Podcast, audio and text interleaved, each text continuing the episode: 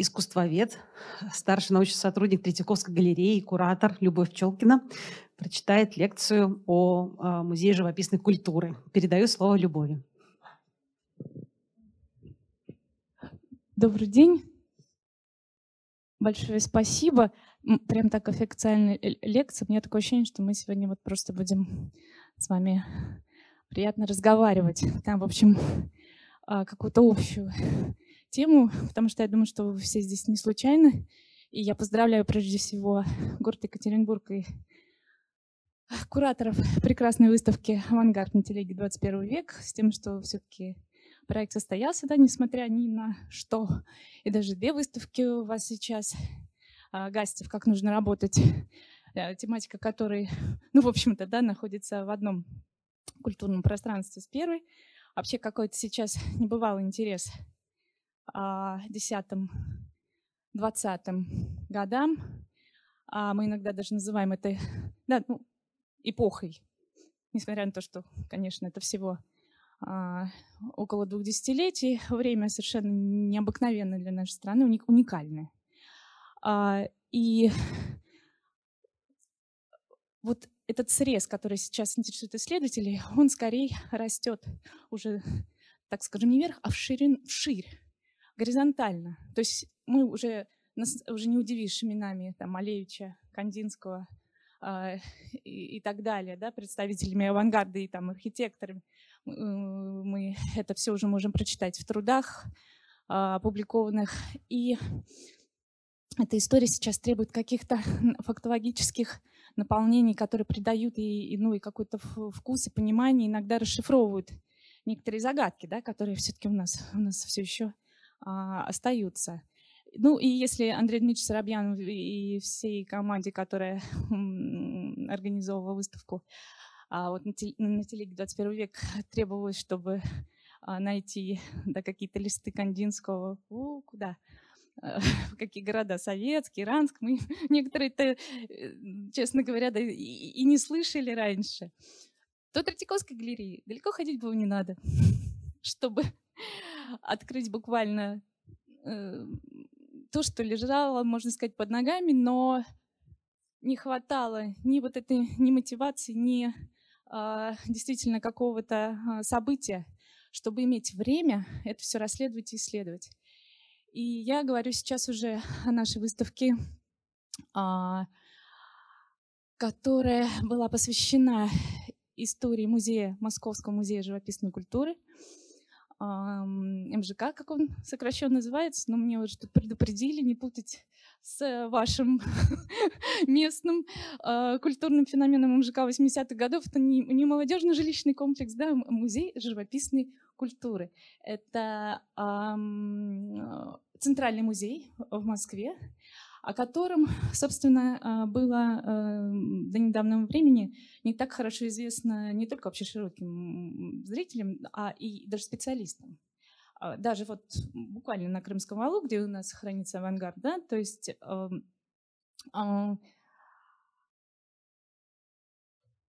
если какой-то хранитель вскрывал оборот, видел наклейку с а, наркомпроса с буквами МЖК, написанным карандашом красным или синим, как а, мы это уже отметили, то он не всегда мог а, ответить, что, что это и, и историю э, этого собрания, которое вот я вам набросала, да, чтобы не перечислять, не тратить время, эти шедевры, которые вы видите в Третьяковской галерее, в постоянной экспозиции на Крымском валу, они практически ну, вот, на этикетках ведь Третьяковская галерея, но а, задаться вопросом, откуда они там появились, не Павел же Михайлович Третьяков их туда а, собрал, что очевидно. Вот это как до этого руки не доходили. И э, мы стали этим вопросом заниматься. Я вообще услышала об этом музее от старейшего сотрудника Третьяковской галереи Ханна Моисеевна Рахинштейн, которая с этих 70-х уже не работала в галерее, но у нее, она раньше занималась оформлением а, Москвы вот к праздникам, юбилеям октября, и, и, и тогда знала еще живых художников, которые, в общем-то, в этой истории участвовали. И она мне просто посчастливилась, меня привели к ней, когда ей было уже 90, сейчас уже нет живых. Она с меня взяла слово, что к столетию МЖК я попробую организовать в Третьяковской галерее выставку. Я тогда была совсем, надо сказать, зеленый а, сотрудник, недавно пришедший. И потом я уже узнала, что уже в 90-х годах, конечно, когда авангард стал снова э, возможен в нашем культурном пространстве и начались международные выставки, об этом музее снова заговорили, но совсем немного. Была одна статья в каталоге «Великая утопия» международной выставки, и потом еще через лет пять еще один искусствовед, наш сотрудник, написал еще одну статью, где упоминал музей. Вот и все. А коллекции э, в Третьяковской галерее очень большая. И немножко э, забегая вперед, хочу сказать, что мы потом выяснили, вот этот музей уникальный, который создан, а, вот вы видели даты, там, в 19 году, завершил уже свое существование в 29-м, и он, оказывается, был филиалом Третьяковской галереи с 24 -го года.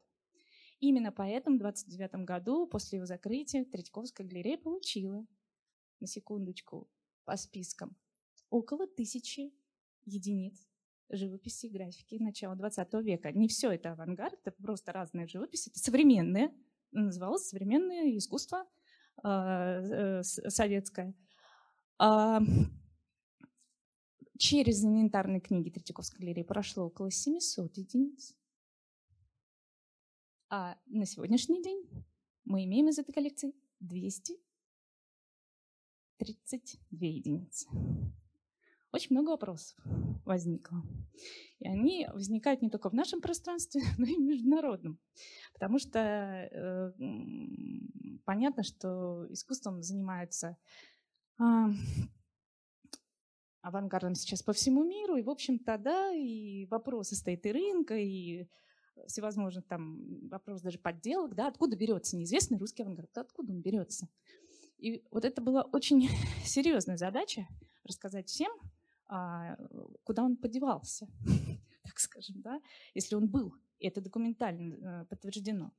И вот мы три года с моей помощницей, три года мы только переписывали инвентарные, ну, ну то есть мы их не, не, не все три года переписывали, мы их переписывали год, потом работали с этими списками. Эти инвентарные книги — это тысячи единиц приобретения э, музейного бюро, чтобы разобраться, куда все э, расформировалось.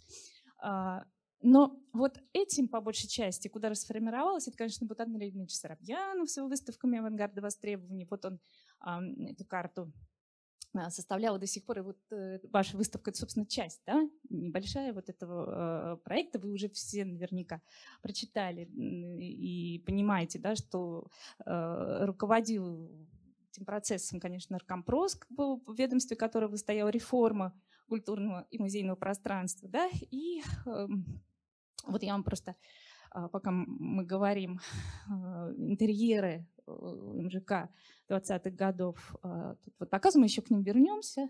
Так, так, такой был пролетарский музей. Понятно, что вообще это эм, уникальная история тем, что, по сути, как мы выяснили, МЖК был первый в мире государственный музей современного искусства. Первый в мире. Даже, э, то есть МОМА, когда он уже э, значит, закрывался, открылась, а Тейт приобретал свою коллекцию, по большей части это все-таки были да, частные вложения, а у нас это был первый и последний случай, когда государство превратилось в покровителя и да, спонсора и покупателя а, живописи современной, молодых художников, можно сказать, экспериментальной живописи. Исключительный факт. И, в общем-то, конечно, исследовать его судьбу нужно было обязательно. Вот э, думаю, что начать можно с такого все-таки философского важного для нас вопроса, а почему, собственно, а, выбор остановился на искусстве, на бунтаре, это искусство, как их тогда называли. А, время какое? Голод, войны, практически разруха, рубль динамизирован уже дальше некуда. И государство выделяет 2 миллиона рублей на покупку произведений современных художников и дает, что называется, добро, карт-бланш полный левому фронту, да, как его тогда называли, на строительство своего музея, на, и, и, и не только на это, она буквально вручает им в руки руль от реформы э, всего культурного пространства страны, потому что сейчас мы еще чуть-чуть дальше, это, это не фигуральное выражение, это совершенно, они все имели должности, они все э, были, как бы Малевич говорил, а теперь госслужащий.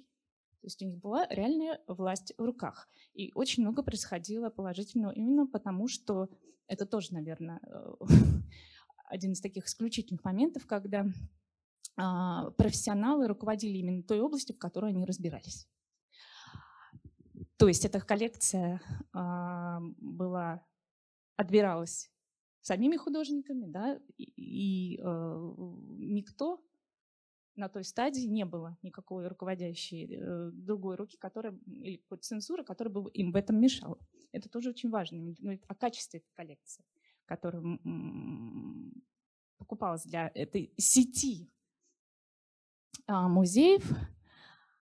А, ну, сеть, понятно, потому что а, нельзя изменить культуру в отдельно взятом городе Москве или там, Петербурге, да, было как бы такое дано задание, э, что в каждом любом уездном городе, если есть активисты, художники, может быть создан филиал вот этого музея живописной культуры.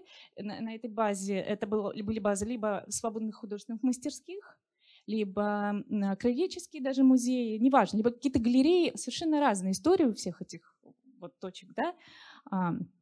Но а, идея была о том, что вот именно это искусство теперь становится как бы вот символом, а, можно сказать, страны, да, и власти. А, но, вы знаете, в общем-то, тут я хочу сказать, что скорее мы с вами понимаем, что руководители-то были все консерваторы. Ну, все известно, что, да, Владимир Ильич, он вообще эм, к авангарду очень относился с таким в общем, непониманием большим. И Луначарский, он э, был более демократичен, все-таки он долго жил в Париже, но, тем не менее, известно, что и он э, особо не питал к нему страсти, но он был очень хороший маркетолог. Он, в общем-то, прекрасно понимал, какого рода культуру и искусство надо выдвигать на первый план, можно сказать, на передовую. И а вопрос в том, что именно какое содержание э, хочет э, власть видеть в искусстве, он, вообще пока не стоит. Вопрос совершенно другом. Вот, например, э, цитата.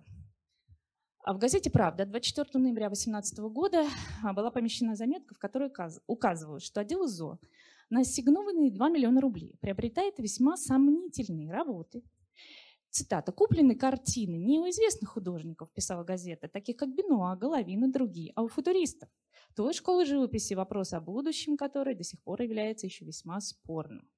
Отдел изобразительных искусств в лице наркома просвещения Луначарского и правительственного комиссара по делам искусств Штернберга в ответ категорически заявил, что, цитата, «в первую очередь покупаются произведения тех мастеров, которые, будучи гонимы в эпоху господства буржуазных вкусов, не попали в музей по особым, теперь для всех очевидным причинам и влачили до самого последнего времени нищенское существование. В заключение отдел считает своим правом заявить, что никакие экспертные комиссии не могут быть образованы без ведома отдела, так как последний является высшим и вполне компетентным органом по всем художественным делам республики. Да, то есть а, очень важна была вот эта социальная составляющая о том, что а, искусство прошлых эпох, а тем более академики, а, и даже средние, даже мироискусники и они не подходили. А вот тут так совпало, а, что вот этот пласт художников, который, по сути, а, несмотря на свои самые передовые взгляды да, в искусстве, они отошли от фигуративной живописи, многие учились на Западе, а, следили за новыми европейскими течениями. Вот они э, не воспринимались всерьез ни каким-то высшим культурным обществом, ни э, тем более ну, зрители да, понимаем, что их живопись просто не покупали, конечно. То есть это совершенно не рыночная история, и они, как они шутили, буржуазии дурной вкус, она несет домой картины с розами. А вот эти передовые ребята, они, у них другая задача. Вот они революционеры в искусстве, да, тогда мы вспомним слово футурист, практически означало революционер, почти равно стоят. И их задача, их идея о создании вот этого нового человека с новым видением, с новым чувствованием, а, который уже живет в современном мире, а, в мире, где есть фотоаппарат. И поэтому, э, как писал Малевич, сколько можно э, писать стада коров, Любая корова, она просто живописнее любого э, написанного пейзажа на холсте. Это не есть дело живописца. Дело живописца узнавать а, смыслы и свойства самой живописи, учиться у самой живописи, тренировать глаз, руку, узнавать какие-то новые науки, посмотрите на весь мир. А, вот передовая идея. И это настолько, что называется, в струю было а, вот этой всей новой культурной политики, что, а, можно сказать, они в экстазе, слились на некоторый, э, на некоторый момент. О том, как потом, конечно, э, уже э, судьбы сложились, как потихонечку значит, государство, конечно, стало их эксплуатировать, и именно поэтому их судьба, их такой взаимной любви была, в общем-то, недолго. Вот. Но все-таки это важный момент, потому что известно, что а,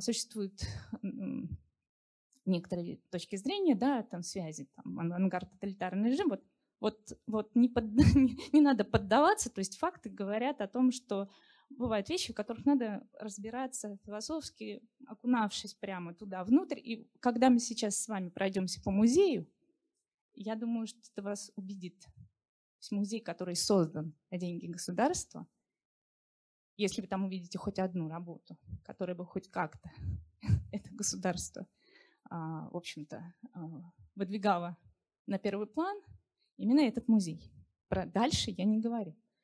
А, вот. Тут, тут, тут все встает на свои места, тут просто нужно отсылать к фактам, к источникам сразу. А, вот. а тут это я вам дала свободно, так скажем, э, жанре э, ознакомиться, как происходило это сближение. То есть э, подкупающие абсолютно тезисы выдвигались. Да, искусство разделено на целый ряд направлений. Пролетариат только вырабатывает свой стиль, он еще не может э, определиться. Да? И государственная власть, ни профессиональный союз не должны считать ни одного из них государственным, оказывая в то же время всяческое содействие новым исканиям в области культуры. Замечательная фраза, если бы это могло э, существовать и действительно реализовываться. Вот, э, собственно, наверное, главные люди, которые участвовали в создании а, Музея живописной культуры. И еще раз, мы будем сегодня говорить, то есть мы стали расследовать именно свой московский центральный музей, да, вот э, из этой сети, вот мы говорим только про наш музей. Потому что в Петербурге он назывался уже Музей художественной культуры, МХК. А у нас МЖК, печать у них была общая. То есть вот печать решили не менять, поэтому везде стоит МХК. Вот какие-то э, такой прелестный хаос 20-х, он всегда вот э, есть в нем такая изюминка. Они все получили должности, и э, Малевич, например, э, был председателем художественно-строительного подотдела. Он изыскивал здания не только для музеев, но и для художественных школ, э, для галерей. То есть э, Татлин, первый э, председатель э, закупочной комиссии, Василий Кандинский, который, по сути, воспринимался одно время как первый э, заведующий музеем живописной культуры, но потом оказалось по документам, что это совсем не так. Вот тоже интересно. Во всех монографиях вы увидите по Кандинскому, во всех толстых, что он был первым заведующим музеем живописной культуры. А первым заведующим был Древин Александр. А просто его должность и его активность была настолько яркими, он везде приезжал Кандинский, как вот и, и его много так, в многих документах так и записывали. Вот. Но мы проверили ведомость, по которой он получал зарплату.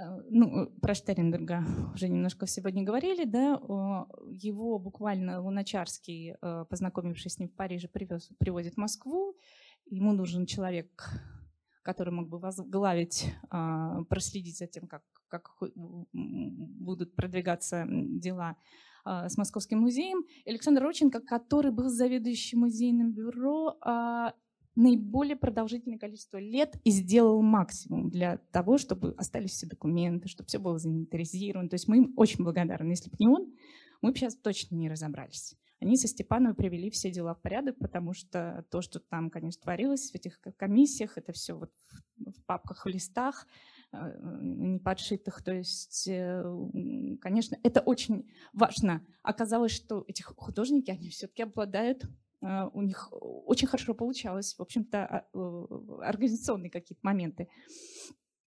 А,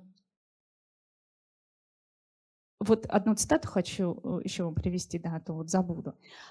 Древин, которого здесь ну, не видите, но просто невозможно всех поместить, как он пишет в этот момент своему другу Конраду Урбану. Новое искусство полностью завоевало свое положение, и во всех городах и деревнях слушают, что Москва делает. Нам рассказывал поэт Василий Каменский, он объездил 36 городов и деревень, и везде новая школа в полном расцвете. И, скоро даст большие результаты. А в мастерских работает много таких, у кого на спине нет даже рубахи. И работают как фанатики. И не потому, что большевики, а потому что живо здесь искусство.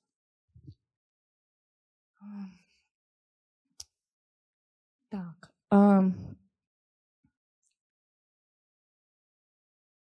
В общем, началось скорее всего фактическая а, такая фактическая организация Музея живописной культуры вот именно с этого документа, а, который подготовили Татлин, Дымшиц, Толстая на одном из э, заседаний отдела из наркомпроса. Ну, самая важная, наверное, цитата, да, в том, что вот э, музеи-особняки, вмещающие сегодня художественные ценности, не могут являться учреждениями художественно-воспитательными для широких демократических масс, требуется совершенно иного плана музей, а, совершенно с другими а, целями и задачами, по-другому организованный.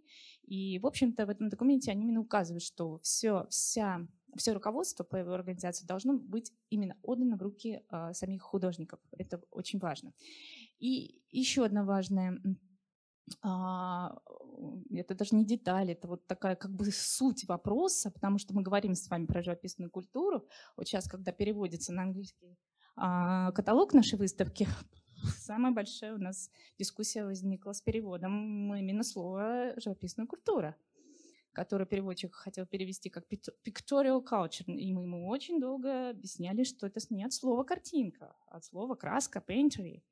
То есть это именно а, это другая категория, да, и вот здесь очень важно а, определение первой музейной конференции в Петрограде, что понятие это живописная культура, почему не просто музей современного искусства, а, возникла вместе с профессиональными поисками молодых художников, является объективным признаком ценности созданного ими произведения и определяется как культура творческого изобретения. А, то есть э, впервые в истории искусства на, пел, на первый план определения вот ценностей выходит э, вопрос э, категории инноваций. Э, акцент э, на новую технологию, на материал, на том, что, э, в общем-то, ну, такие новые понятия, как фактура, объем, плотность, цвет, их взаимовлияние, вообще вот эта вся кухня художника, она подается когда основа ремесла. И вот э, если мы вспомним, да, раньше, что это божественная искра, да, она как понятие бесплотное, и уже на сегодняшний день, да, на тот момент категория устаревшая, оно заменяется вот таким, а, казалось бы, да, материальным подходом. На самом деле самом деле это было очень важно, а, потому что вот новый музей, он был призван не только показать современное искусство, но он был задуман как музей-лаборатория на самом деле, как музей художников для художников.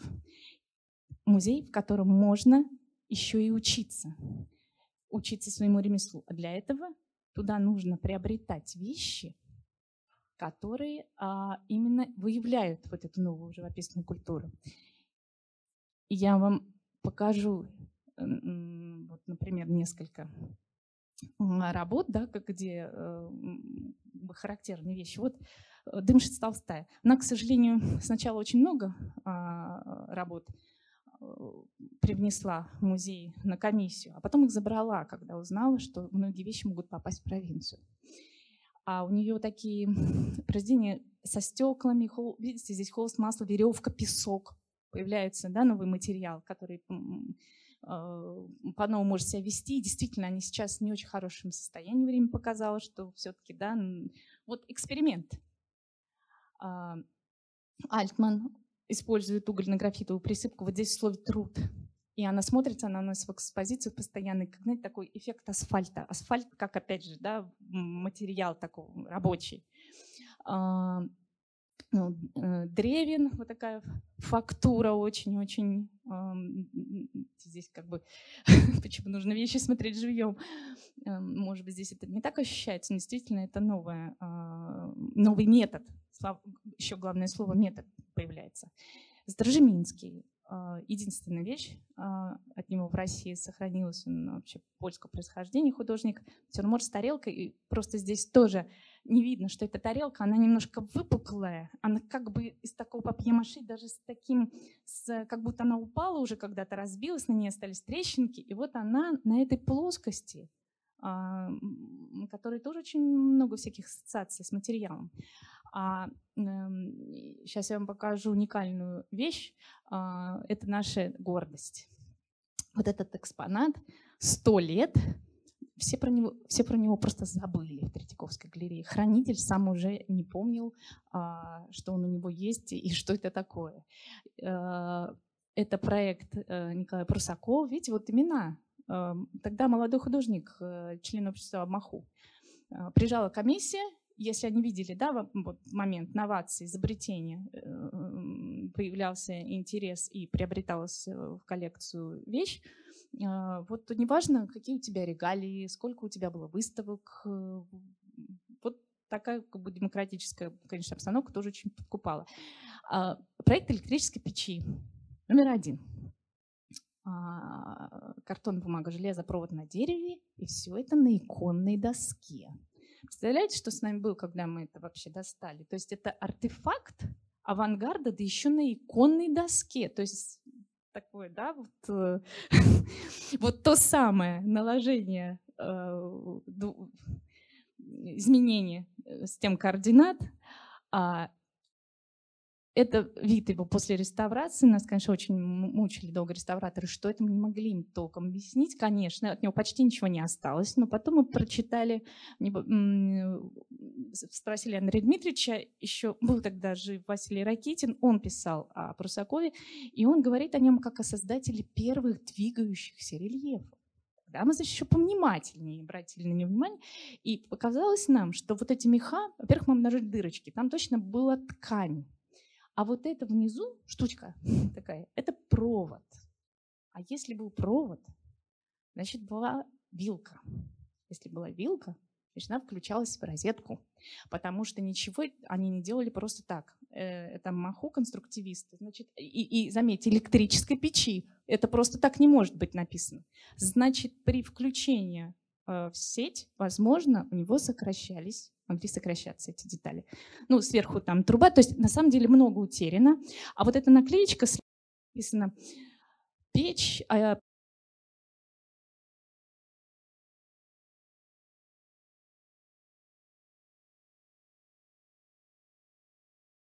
лет его сейчас поместили в стеклянный, вот я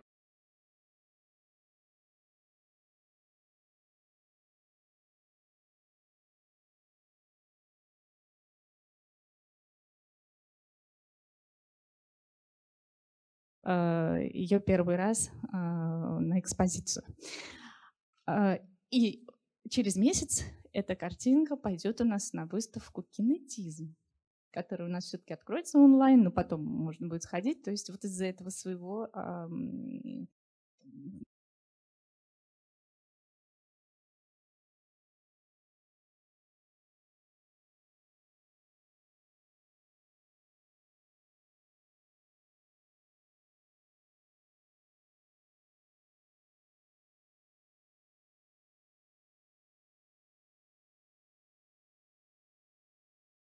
музей, мы не понимаем ни где он находился, четыре адреса поменял, ни что он из себя представлял, ни какие принципы экспозиции. А, и интересно было э, читать воспоминания, например, Степановой, да, как, как, как они мыслили, как долго очень велась дискуссия о том, какая должна быть экспозиция. А тогда уже вот это все музейное, традиционное, все эти принципы, они воспринимались очень, э, ну, как, как ну, Бакушинский говорил, как засушенный гербарий или египетские мумии. То есть э, она должна быть живая, она должна быть построена совершенно других принципах. И вот, например, захватила мы тут цитату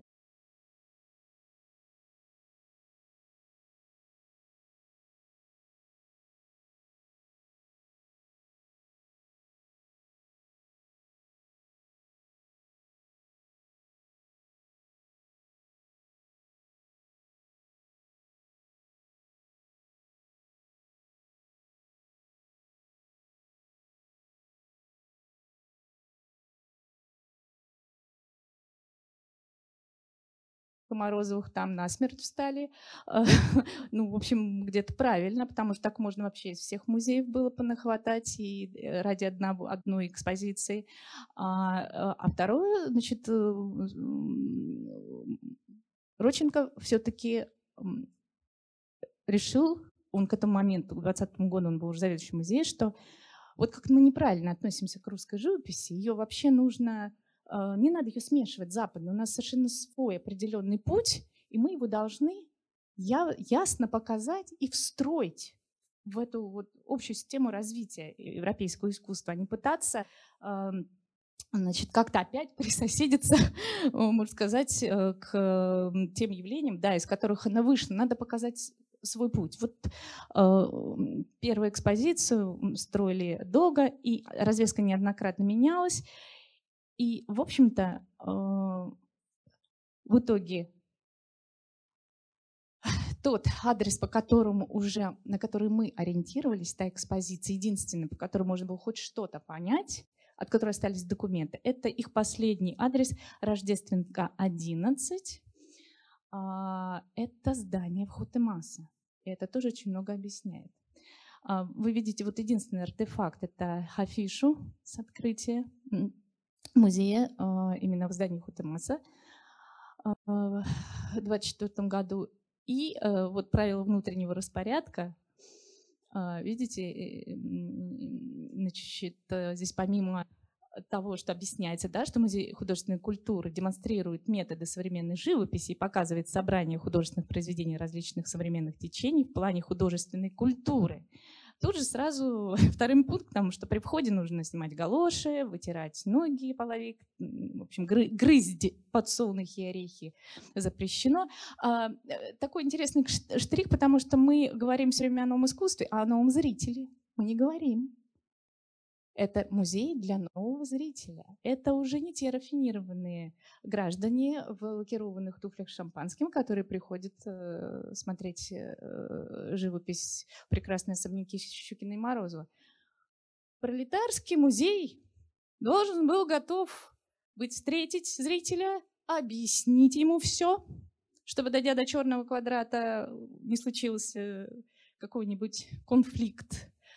А, и Плюс ко всему, опять возвращаясь в музей для художников, они решили выстроить эту всю экспозицию так, чтобы было удобно вести экскурсии, лекции. К ним приходили те самые студенты, естественно, Хутамаса, которые там на втором этаже занимались, а на первом был музей. И вот сейчас, по сути, а, мы проведем с вами а, такую экскурсию виртуальную, которую мы, собственно, и сделали на нашей выставке. Мы даже не мечтали о том, что мы можем реконструировать этот музей. Но по крупицам, по вот каким-то заметкам в газетах, по путеводителям Москвы этот музей был очень известен. 25-26 год он был занесен в путеводитель по музеям и достопримечательностям Москвы. А вот и очень щепетильный автор, чтобы заинтересовать особенно иностранных туристов, он, в общем-то, прописал э, какие-то тонкости, и, мы это все сопоставили, и, в общем-то, получилось э, все э, достаточно понятно. А,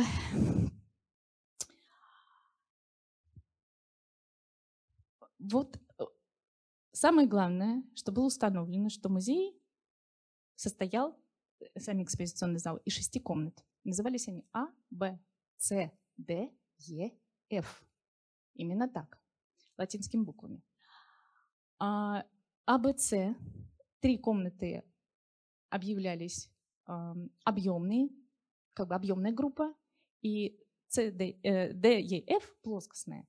А, но, конечно, это все достаточно условно, то есть объемная группа предполагает изучение формы в более и менее статическом, конструктивном ее выявлении с последующим стремлением к динамике, разрушению зрительного штампа. Так написано а, в сопровождающих э, документах.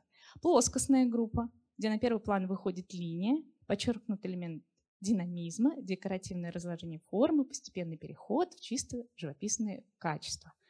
Да, то есть эмоциональное объяснение заменяется очень а, профессиональным, конкретным.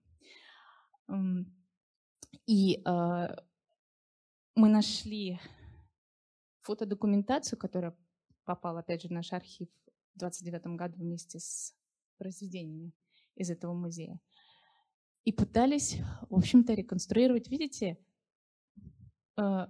развеск рам нету, обратите внимание, да, уходит вот это вот.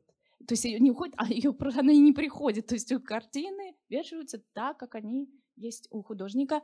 Они предполагали небольшую обкладку, но никаких золотых, э, да, вот это вот то, что сейчас и иногда в музее которые имеют эти вещи, они сделали им красивые рамы, привезли нам, говорим, все снять э, на веревочках на специальных тросиках. Не было этикеток, что интересно, были подписаны фамилии художников и небольшие экспликации. Вот какие мы сейчас с вами э, еще увидим, это очень важные вещи.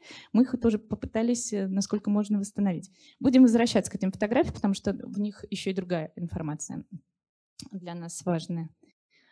А, э, все-таки будем смотреть на сами вещи. Вот комната А. Она начиналась, конечно же, с э, группы клубного балет классиков, сезонистов э, Машкова, Кончаловского, Куприна. А,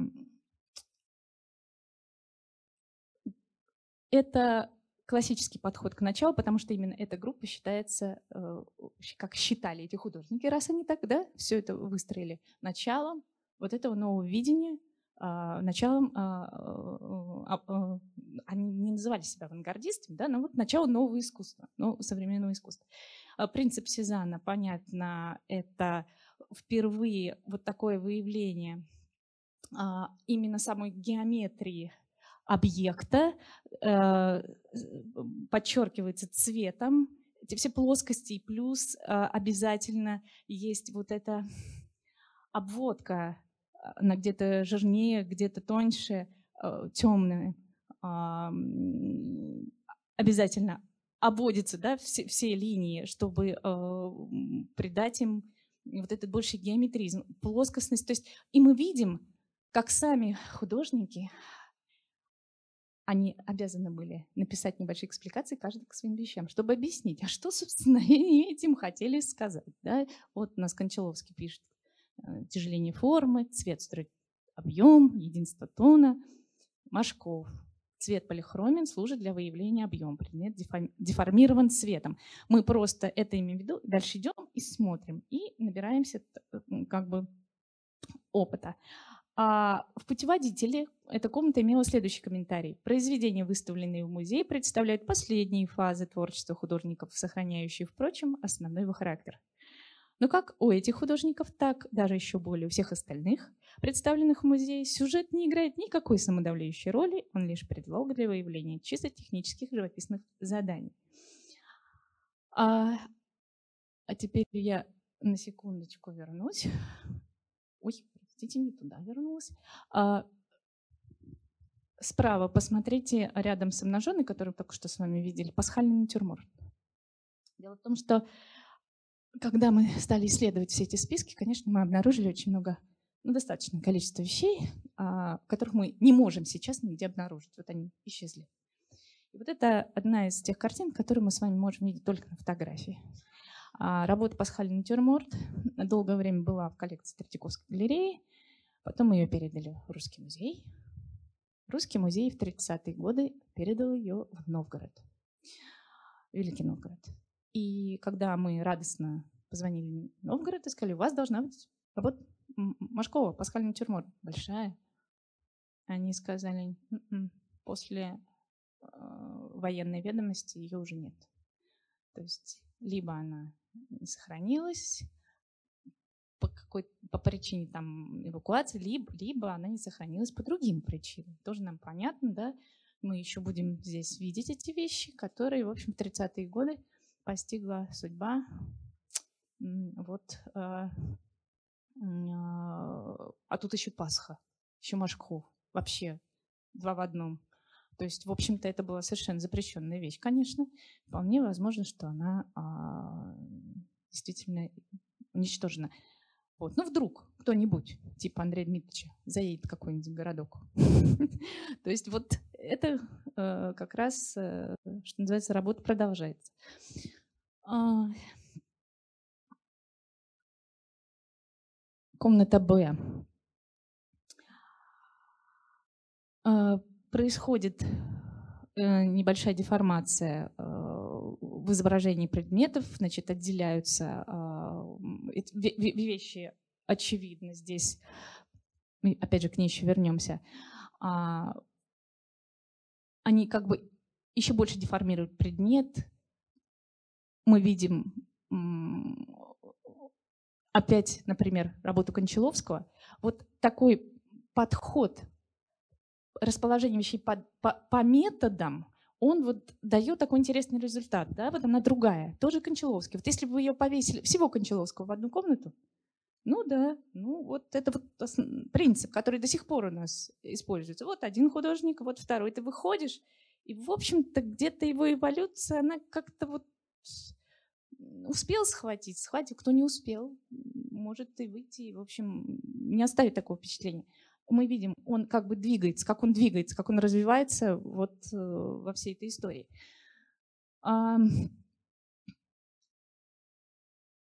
Здесь мне, наверное, нужно опять вернуться. Сейчас я посмотрю. А, так, мы можем еще посмотреть.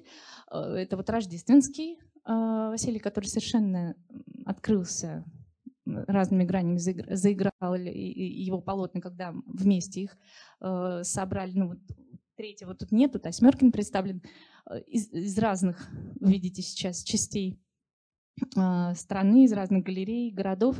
Он привезен совершенно необычайный художник по мастерству передачи этого цвета, света через а, материал, вот особенно натюрморт из Русского музея, он, конечно, вживую совершенно смотрится удивительно, вот эти грани э, цвета в гранях и бокалы, кувшины. Вообще он тоже проходит школу Гончаловского, но он всегда был немножко в стране. Он не особо не путешествовал по миру. Он как такой художник в себе. Тем не менее, его очень любят коллекционеры и так именно любят хорошего уровня коллекционеры а, за его живопись, вот эту живописную, вот эту новую живописную культуру.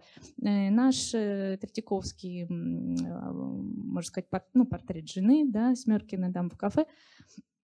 И мы видим, а, цитата, анализ формы, введение во время. То есть вот эти грани, они э, как бы позиционируются, как мы можем рассматривать предмет э,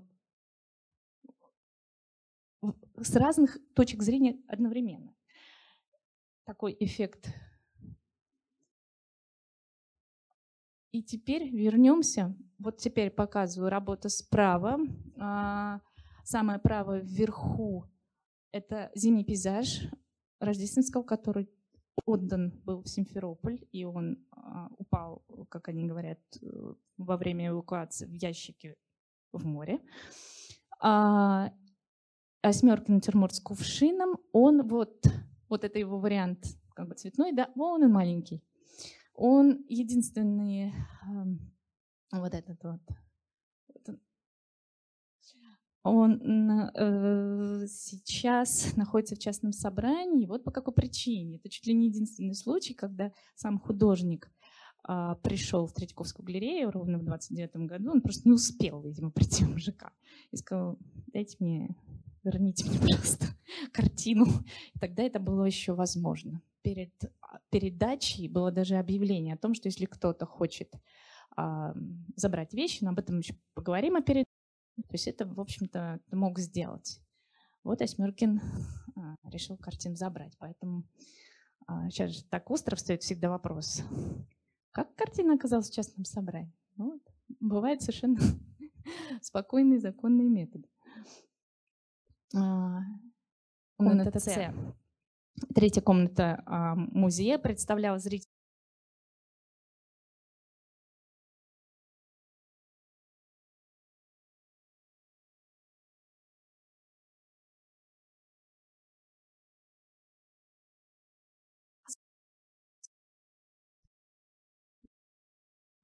произведений, их. Действительно, значит, мы вывесили, почти мы старались практически вот этот иконостас, как мы его назвали, мы его воспроизвели на выставке. А, то есть здесь уже предметы разлагаются на такие геометрические плоскости, сочетания э, с буквами, с текстом. И вот здесь мы можем уже пробежаться немножко побыстрее с тем, чтобы остановиться, например, вот как на этой работе. А, почему? Это для нас тоже было такое открытие. Мы случайно обнаружили автограф Поповой, который до этого видели наши сотрудники неоднократно, но никак не могли понять, к чему она относится. Значит, оказалось, что а, Попова должна была вообще составить каталог, э, и, и, и этим занималась, произведение музея живописной культуры, и как раз э, как бы экспликации приготовить. И вот один из примеров такой экспликации. Мы читаем и э, вот понимаем, да, вот как прийти в музей, где вот такие экспликации. Работа, композиция построена на ритме круглых линий и прямоугольных углов, стремящихся к вращательному движению вокруг центра – Форма объемная, почти оставлена для кулисного построения пространства. Цвет материален и ктурен. Буквы, и графические формы вводятся для впечатления точной фиксации в противовес отвлеченным плоскостям кулис. Э, просто объясняется все, все э, те задачи, которые художник перед собой ставил. Что удивительно, когда пришли, э, пришла молодежь из студии дизайна, мы им так что вот, посмотрите, какой уникальный. Мы прочитали. Обычно взрослые сразу так вот напрягают все. А они сказали, все понятно.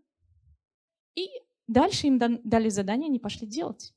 Они сделали по вещам, по заданиям. Это было не одна экспликация, было несколько таких. То есть мы просто вот кураторы как там сформировали а, вот это задание выполнить нечто подобное. И они сделали. А, потому что действительно а, вот так вот сейчас мы с вами будем идти дальше и дальше, и, собственно, нам расшифровывается, нам объясняется вот эти вот ступеньки, как а, художники работали вот с этим пространством постепенно, его упрощая и выводя именно в ту живопи- новую живописную культуру, где главный элемент — это краска, где главный элемент — это форма, где главные а, составляющие — это понимание, чувствование и тренировка а, художника вот этой вза вза взаимосвязи, и это рождение дизайна по сути, это рождение вот этого искусства дизайна. А, поэтому для наших молодых зрителей все было гораздо проще, а, чем а, для взрослых.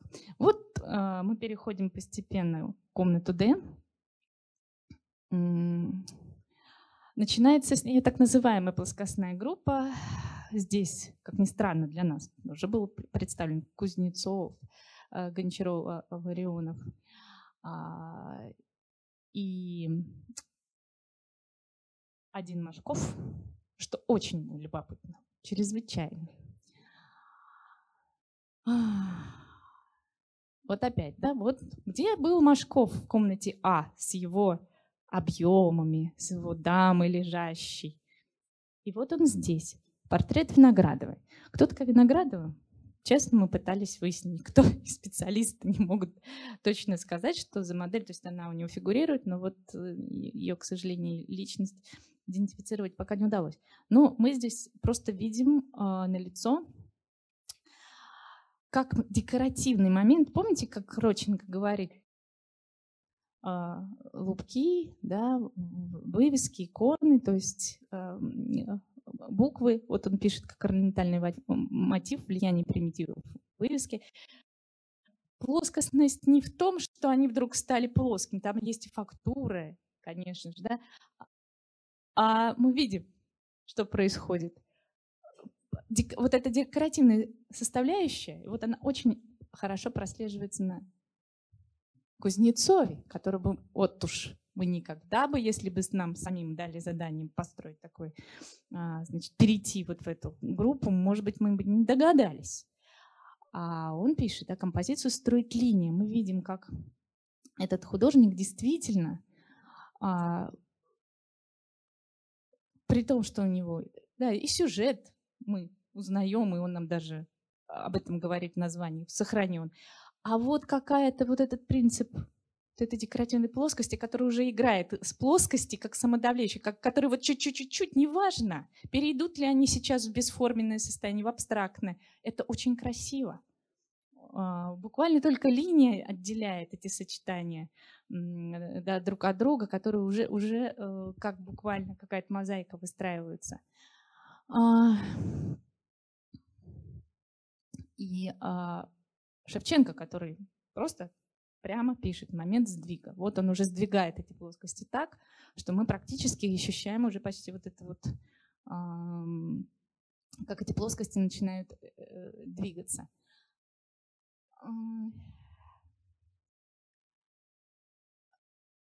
Еще больше эффект от этой вот философской пустотности, как ее называют, да, у нас даже была выставка такая с таким названием «Пустота», и туда очень много попало картин Штернберга. А, вот именно начинается в комнате Е, предпоследний. Давайте посмотрим на него в цвете. Необыкновенно красивые была, были комнаты. Почему комнаты? Я вот, может быть, это еще не говорилось. Почему не залы? А потому что это была квартира, потому что это были просто комнаты. Это, можно сказать, квартира изначально на, на Волхонке, на Поварской. Это были вот эти анфилады, отдавались здания да, бывших особняков. Они просто вырубали двери и по комнатам развешивали э, экспозицию. И так и называли комнаты. И, собственно, вот эта вот традиция, она перекочевала уже и в последнюю экспозицию. Какие залы? Залы это были там, у нас комнаты. Ну, все. Вот везде вот этот, вот, вот как бы вроде ерунда, но э, она вот, тот самый несет оттенок этого времени, этого вкуса, э, той, той как раз эпохи. А, здесь был, был помимо Штернберга, работ Штернберга представлен а, Александр Древин, вот тот самый первый заведующий музей живописной культуры. Древин а, латыш по национальности, он попал в Москву уже в достаточно зрелом возрасте э, с волной беженцев. Поэтому у него такая живопись вся, в общем, достаточно, так скажем, Ну, понятно, да, настроение. То есть это всегда такие статичные фигуры. Видно, насколько ему необыкновенно импонирует э, искусство Пикассо, Модильяни, да. Но, э, как пишет Попова, очень западный художник. Это она ставит ему в плюс, она э, пишет ему характеристику. А, вот эта картина «Красное и белое» к нам приехала одна из Хабаровска. То есть понимаете, что я вам сейчас показываю? Мы впервые за сто лет собрали всю экспозицию со всей страны так, как она в первый раз была собрана сто лет назад самими художниками по принципам, которые они сами выбрали, отобрали.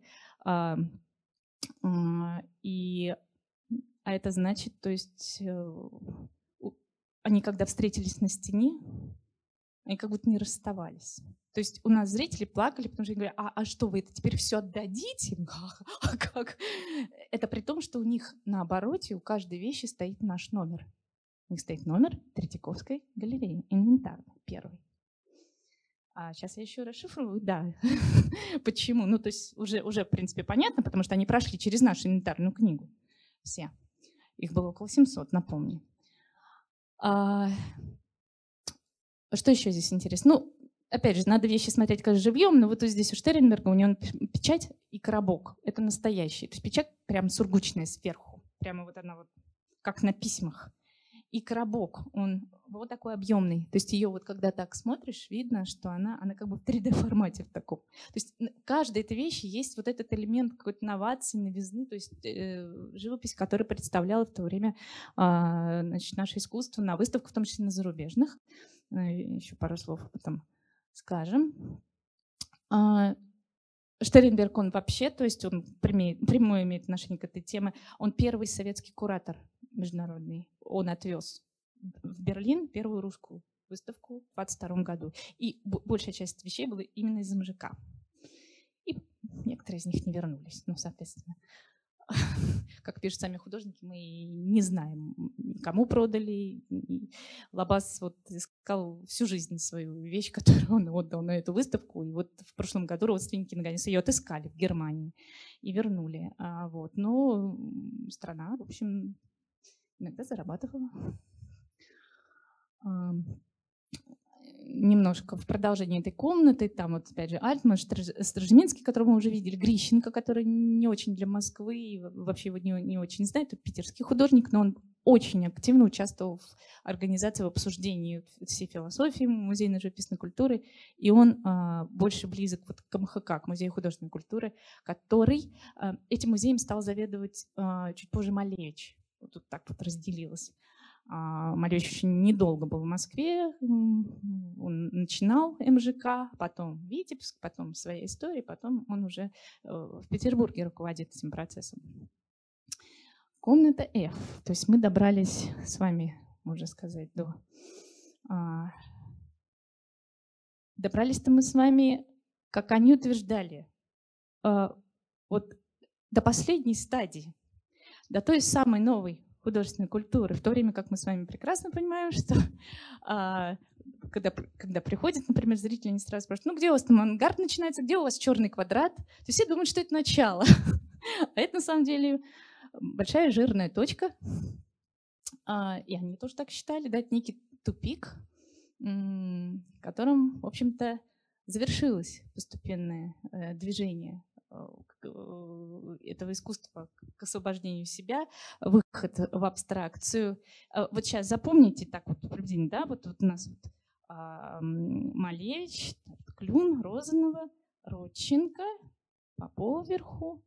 Значит, потом будет, может быть, это важно. А, конечно, здесь прежде всего а, поражали работы Кандинского. И вот цитата из того же путеводителя. В последнем зале F находим работы старейшего из русских модернистов Василия Кандинского, составляющего странное исключение из своего поколения. В его заданиях сохраняется еще оттенок психологизма, исчезнувший бесследно в работах поздних подражателей, но в главном творчество Кандинского направлено к чисто формальным целям. Аналогичны стремления Малевича и Клюна, да, которые мы с вами тоже видели, в которых цвет есть самоцель. Роченко в своих беспредметных композициях, чтобы было видно, стремится доказать потенциал черного цвета, он же выступает с характерным для модернизма отрицанием картины. Неопределенность сюжета для этой группы настолько типична, что даже Кандинский э, озаглавливает свои работы «Смутная импровизация». У Малевича, Клюна и Розановой футуризм принимает э, наименование «супрематизм» с подчеркнутым отрицанием всякой связи с реализмом вещей. Вот такой анализ современника. А, да, черное на черном Родченко здесь выглядит, конечно, почти вторым черным квадратом. А, э, хочу вас, так скажем, если заинтересуетесь, направить на ваш второй этаж, да? Где у нас Родченко сейчас? Или на третьем он уже, получается? На третьем. Вот в этой выставке, да, вы увидите вторую э, работу Родченко из серии «Черное на черном». И, и если кто, в общем, может быть, не знает, э, откуда это взялась эта серия, когда беспредметники-супрематисты устроили выставку а, в девятнадцатом году, то а, все ждали, уже квадрат тоже был, в общем, создан, да, все ждали, ну чем еще они нас удивят, а главное было соревнование между Родченко и Малевичем. Это была детективная история. Э, Роченко выставлял чуть ли не значит, э, посты, чтобы Малевич, не дай бог, мимо окон его не проходил, э, пока тот, значит, творил. В общем, все держал в строжайшей тайне. И тут они вышли на эту выставку. Малевич представил серию «Белое на белом», а Роченко «Черное на черном». Это совершенно потрясающий факт, да, то есть мы понимаем, что разница была только в фактуре, то есть они играли уже черным с черным, белым с белым. Ну, то есть вот э, если вспомнить фон, на котором это все происходило, да, то есть ты понимаешь, что, что их еще роднило с революционерами. Понимаете, это вот э, желание человека жить в будущем, в каком-то, только не сейчас, вот только не сегодня, где им нечего есть, где они ходят голодные, больные и э, практически друг друга подкармливают. И, как Редько там в парусиновых ботинках ходил в ноябре. А, но живут они каким-то будущ, будущим, да, отсюда вот эти будущники, будетляне. Ну, в общем, это тоже было очень на руку. Потому что строить что-то, какое-то светлое будущее, которое нельзя пощупать руками, это вот э, беспроигрышный вариант. Вот это то, как раз за что, наверное, почему они и квадрат нормально, и супрематизм потерпели некоторое время. То есть вот, вот эм, все-таки психология человека — это э, серьезный момент, на который они тоже, они тоже э, обратили внимание и э, стали над этим работать. А, вот поближе, да, вот это то, про что мы говорили, Малевич. К этим двум Малевичам, обратите внимание на вот эти крайние супрематизмы, мы еще не вернемся. Сейчас просто не будем на этом заострять внимание. Значит, пойдем дальше. Но этот музей, так как он был очень передовой, и все-таки это был музей современного искусства, он не остановился даже на черном квадрате и на черном, на черном, а в 27 году он запросил из ГМФ, Государственного музейного фонда, именно э, новейшие представители, произведения представителей новейших течения. Тогда это были молодые художники группы ОСТ, и мы увидим с вами совершенно другие вещи. Да? Вот до этого мы даже с вами забыли, что мы находимся в Государственном музее, где красные флаги за окном. Вообще забыли. Вот новое поколение – которые уже привносят сюжеты современной жизни. Они и другие по формату. Они в три раза больше, они в пол стены. А, и э, нам просто повезло, что мы имеем это вот этичные фотографии, когда их первый раз повесили. И э, современные уже фотографии мы только обнаружили при подготовке к выставке, что Дейнек у нас, оказывается, из Музея живописной культуры. Об этом никто не знал. Об этом не написано еще нигде. А, даже в нашем академическом каталоге. И вот Вильям Пименов. Юрий Пименов, посмотрите, какие вещи. Да?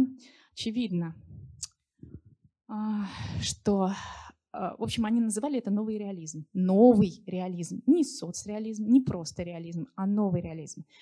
Э, э, философия в том, что все-таки ну, уже происходят такие события, да, а, люди становятся свидетелем вот этих итогов этих страшных войн, и плюс влияние, конечно, немецкого экспрессионизма, выставки экспрессионизма уже, уже прошли в Москве, вот он, Пименов. А мы-то знаем, да, какого Пименова? Как девушка едет у нас по Москве в, этой машине? Почти буржуазная картинка. Вот скоро будет, кстати, это я вам секрет открываю, персональная выставка Пименова через полгода у нас. Ну, я надеюсь, что на нее уже можно будет прийти ногами. вот, ну то есть это вот э, пример того, что выбирал этот музей. М? уже 27-28 он уже не нравится. Он уже не очень э, может себе позволить какие-то... Э, вот поку... А покупок уже нет давно. Деньги закончились ровно в 22 году. Вот. Музейное бюро, оно выполняло какую задачу? Именно закупочная, закупочная комиссия, вот Кандинский, да, вот у них ровно до 22 деньги были э, до 22 года. После этого они просто переводят фонд как бы уже перемещаются с фондом. Им еще музейное бюро добавляет, он просто им отдает все, что у нее осталось из невывезенного. Все, что она не распределила по городам и весям, все переходит в музей живописной культуры. Поэтому у них не у каждого на обороте есть такая, такой штампик МЖК. Вот это тоже нам загадку большую задало. А, вещей в экспозиции 131, а поступило 700. И вот список номер один, я про него скажу, это вот оказывается, это уже мы год думали, как назвать выставку, год. Когда мы все эти списки изучили, мы э, поняли, что у нас вот есть список номер один именно вещей, отобранных художниками для передачи в Третьяковскую галерею для ее постоянной экспозиции современной живописи. 29 год. А, так, вы думаете, это конец? совсем нет. Ну так, серединка, ну чуть-чуть еще наберитесь сил, потому что а, другого случая рассказать вам об этом у меня не будет. Значит, музей хотел э, работать на художников, на профессионалов? Да. Идея с самого начала была, что это должен быть научный институт. Была. Не было условий. Пока они переезжали туда-сюда, Э, с 19, 20, 21, 22, да, 23 обустраивались, их чуть не закрыли в 22 году. А, никак не удавалось даже сделать отделение экспериментальной техники, про которое говорил Кандинский. А дальше приходит молодая группа, которая называется «Метод» или проекционист. Во главе с Соломоном Никритиным они все почти выученики в Хутемаса. Они все, это уже вторая волна, да, их учителя Малевич, там, Древин Удальцов, они еще более смелые, они уже говорят, да вы вообще, то есть они называли Малевича академическим пережитком прошлого, так, на секундочку. Уже Малевич для них был академический пережиток прошлого. А, а, и если мы вспомним, тогда конструктивисты выдвинули новую идею, но надо же как-то из тупика выходить. Все предлагали свои пути. Конструктивисты сказали, так э, художники, подъем, Пошли на фабрики и заводы. Картина — это вообще вещь ненужная. А, она утилитарную функцию какую он выполняет? То есть только буржуазную. Значит, нужно э, нести свой талант в массы. Вот поэтому мы знаем с вами про и, и посуду, да, э, у нас расписывалось, и по рисункам Сатина, Малевич, Кандинский в этом принимал участие, и ткани делали Попова, Степанова и, и так далее, да, все это производственное искусство называется. А другие художники сказали, нет, станковая живопись не умерла. Просто у вас больше нет методов. Вы просто ничего больше не изобрели. А мы изобретем. И поэтому называется метод. Они а, мыслят картину, как вот говорят, как мы строим дом. Мы же все высчитываем. У нас есть четкий план. Мы понимаем, что вот он будет такой, как мы хотим, только если мы все рассчитаем, если мы очень хорошо знаем материал. И по сути Никритин вот предлагает, у него такая теория проекционизма, как бы проектного мышления. Картина, любое произведение искусства, должно создаваться как проект совершенно. И уже знакомые нам, да, вот составляющие новой живописной культуры. Фактура, кварит, плотность, вес, пластическое решение, совершенно организация материала. То есть проекционист должен, во-первых, а, учиться всем наукам, мыслим, немыслим, физике, математике, психологии, а, они, да, хутомасовцы все, у них и сопромат, я не знаю, они ходили к Ладовскому, они ходили э, к Фаворскому. Он как бы, это универсальный мыслящий художник. А, и что они делают? Знаете, сейчас я вам все-таки сначала попроще покажу. Значит, а, началось все с того, что в 25 году Клюн, наконец, был принят в штат, и этот самый путеводитель с удивлением отмечает, что когда я уже прошел весь музей, где-то там около бухгалтерии, я увидел еще такой стенд, на котором были какие-то странные такие, э, значит, работы клюна. Назывался формально-аналитический раздел. И что мы с вами видим? По сути, как мы понимаем, он просто вручную пытается объяснить на пальцах, а, например, да, студентам, потому что, да, Хутамас, как меняется свойство цвета при взаимопроникновении друг друга. Да, вот, вот, вот во второй вещи хорошо видно. Как а, мы можем видеть объем, как нам представляется плотность, объем, вот, например, какого-то определенного цвета. Вот мы же с вами никогда не задумываемся, что, например, а круг, он какого цвета? Вот просто вот круг. У Кандинского он был красный а у Никритина черный. А здесь мы видим, он же не центрован, посмотрите. То есть у нас нет, мы не нашли этого руководства, брошюрки самой, но совершенно очевидно, что он объясняет а, какие-то а, ну, вещи, понятные художнику для того, чтобы начать разбираться и работать именно с формой, с цветом. А э, вот Саша Сильванова, которая сделала выставку про Гастева, у нее на шабловке они взяли, вот они делают, э, сделали в Хатамас детский, они все это вырезали. Вот у них отдельно, допустим, красненькие квадратики, треугольнички синенькие, желтенькие кружочки, они положили это на стол вот такого цвета, светлый, подсвеченный. И дальше дети их совмещают. Вот так же, как клюн, как угодно можете их. И получая, когда они совмещают там синий с желтым, да, получают зеленый. А у него было просто вручную сделано. Не было компьютеров у них, ну не было. Планшетов не было. И ты понимаешь, насколько эти люди, почему они сейчас, вот эта именно тема сейчас очень интересная, и это открыто когда вот тут подходили, высказывали впечатление о выставке, говорит, самый интерес большой для нас представлен аналитический кабинет, потому что это понятно нам сегодня. И когда представляешь, как это можно было тогда, а до этого, в общем-то, они были к этому готовы, и будь у них наши э, возможности, они бы еще не то сделали. Клюн был первый, он выставил вот эту небольшую часть в 25 году, но он был старше их всех. Он был из того поколения. Он недолго пробыл и ушел. Просто ушел, забрал все вещи. Именно поэтому они сейчас находятся в Салониках. Вы там видели, почему хранение в Салонике. Потому что их потом они купил Костаки и увез.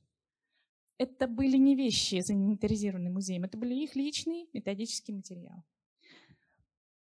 И э, впервые мы выставили вещи, найденные уже э, принадлежащие выставке, которую сделал в 26-27 году аналитический кабинет, официально открытый Никритиным, который э, видел главные задачи музея уже не собирание живописи, она уже вся есть, все, уже все собрана коллекция, а дальнейшее развитие именно этой деятельности.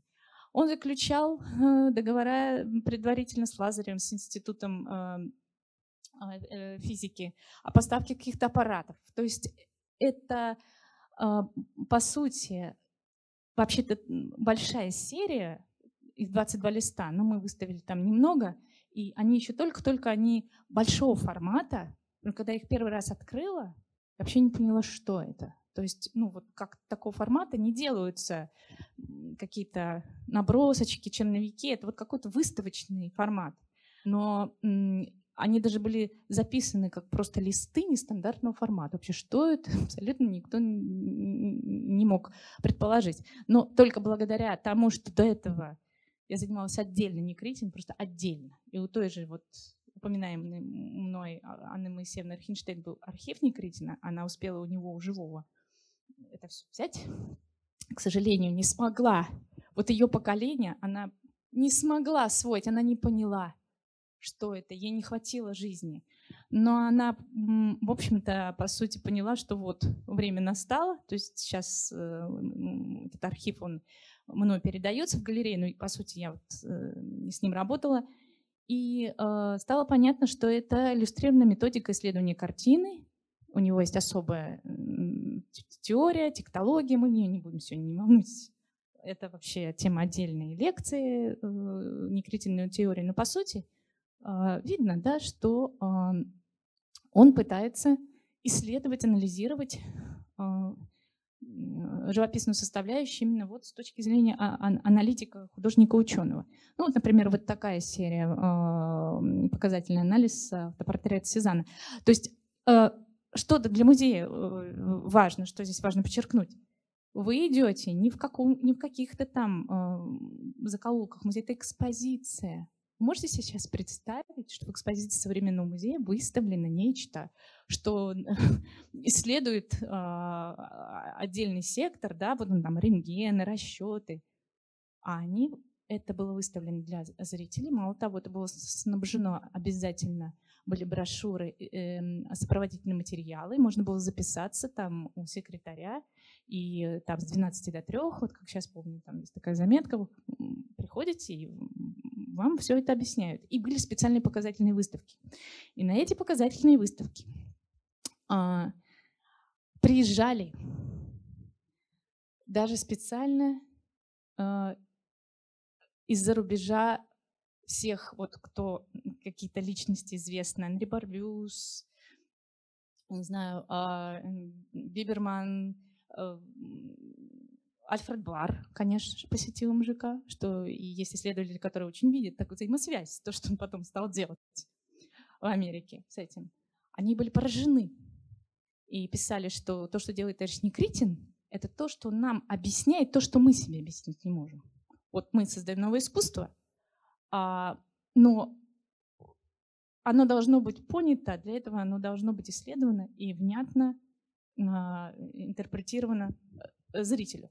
Вот здесь эта серия совершенно особая, да, Никритин вообще был человек уникальный. Он не просто видел, но он еще и слышал как бы все живописное пространство. У него даже э, какие-то ранние вещи, совсем когда он был студентом, у нее есть такая фраза э, «этюд слушания жизни». Вот как поэты, авангардисты, которые работали со звуком, да, шуршание, шепот, шелест, листвы, да, вот мы вспоминаем э, э, эти все э, шедевры авангардной поэзии, он считал, что надо относиться к цвету, что природа цвета и звука схожи, а тогда уже можно было видеть волну звуковая, да, мы ее, ее же можно видеть физически. И цветовая. Вот он интересную мысль проводит. Он это не то, что он показывает, что у него вот этот цвет соответствует этому звуку. Нет.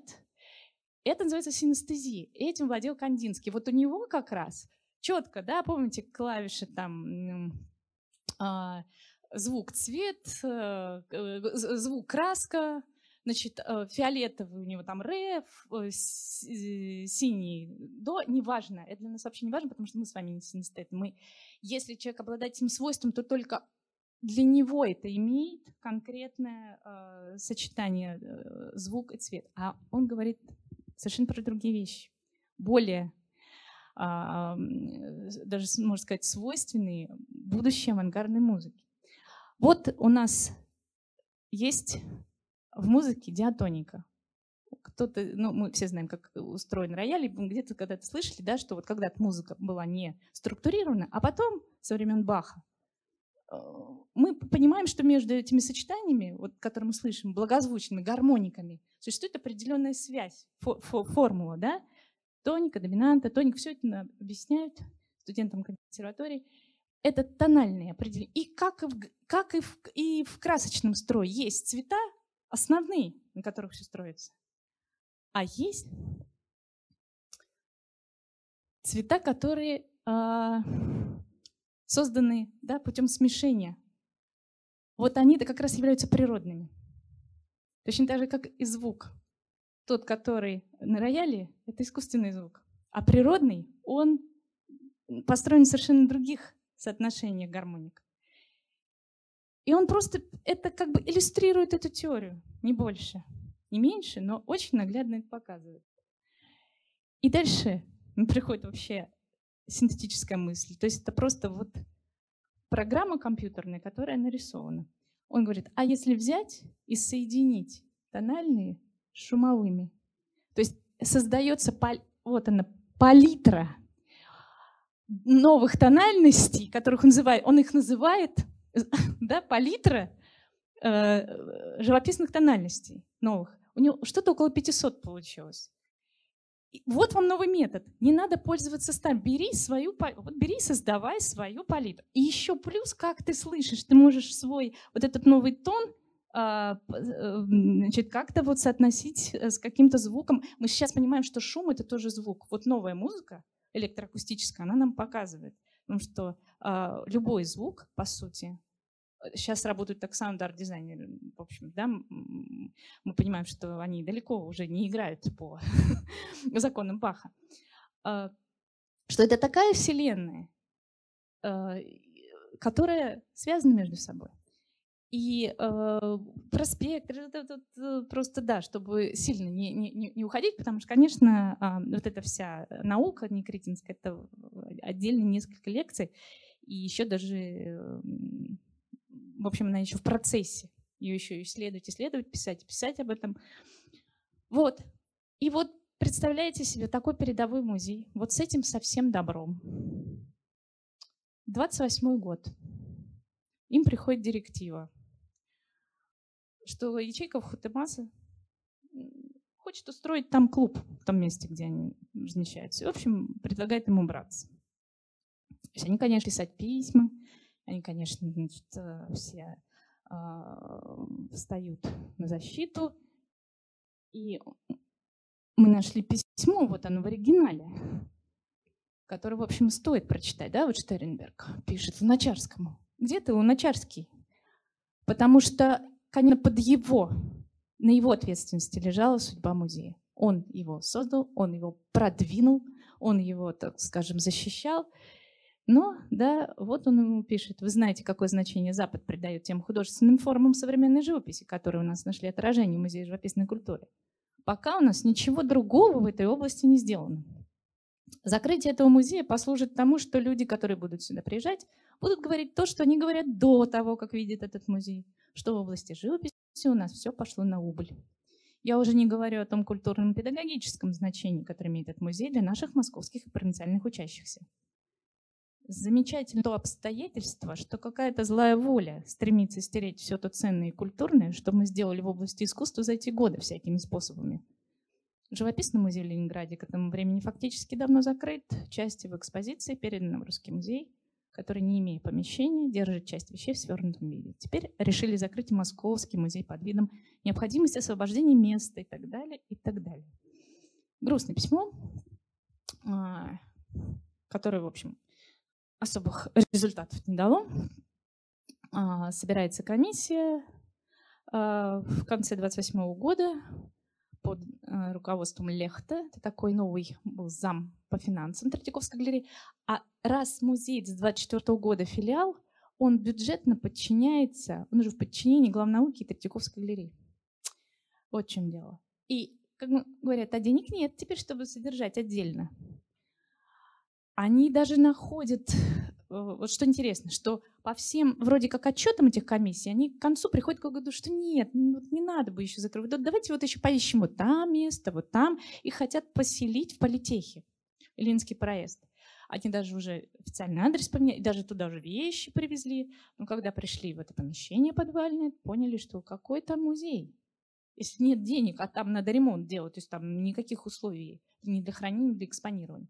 И вот под этим видом, то есть вроде как бы типа еще не закрыли, но уже принято решение все перевести в Третьяковскую галерею. Как они привезли все эти фонды, эти ящики? Директор глянул на это и сказал, куда? Они же привезли-то на Лаврушинский. Это сейчас у нас два здания на Крымском валу отдельно, да, где мы еле-еле помещаемся теперь. А тогда в старое здание привезли. И решили собрать комиссию. Комиссия разделила это все на 12 списков. Список номер один я вам уже а, объявил, продиктовал, да, это специально отобранная живопись. Список номер два – это специально была отобранная графика для э, Третьяковской галереи в отдел графики. Список номер три – это была живопись по обмену с Русским музеем. Вот поэтому картинки, где написано было ГРМ, ГРМ, это вот мы презентовали. Четвертое – это была скульптура, обломки ее скорее, потому что из всей скульптуры у нас один клюн и Стенберг остался.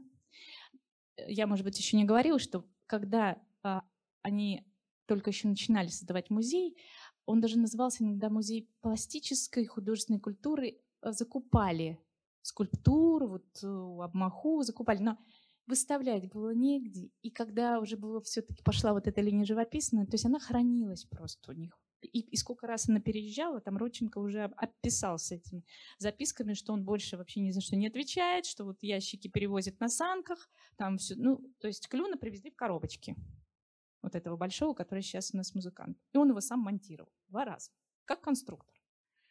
А, пятый список, шестой, седьмой, это были как раз города, которые, заявки которых еще лежали в Третьяковской галерее. Они радостно направили а, значит, по этим городам работы.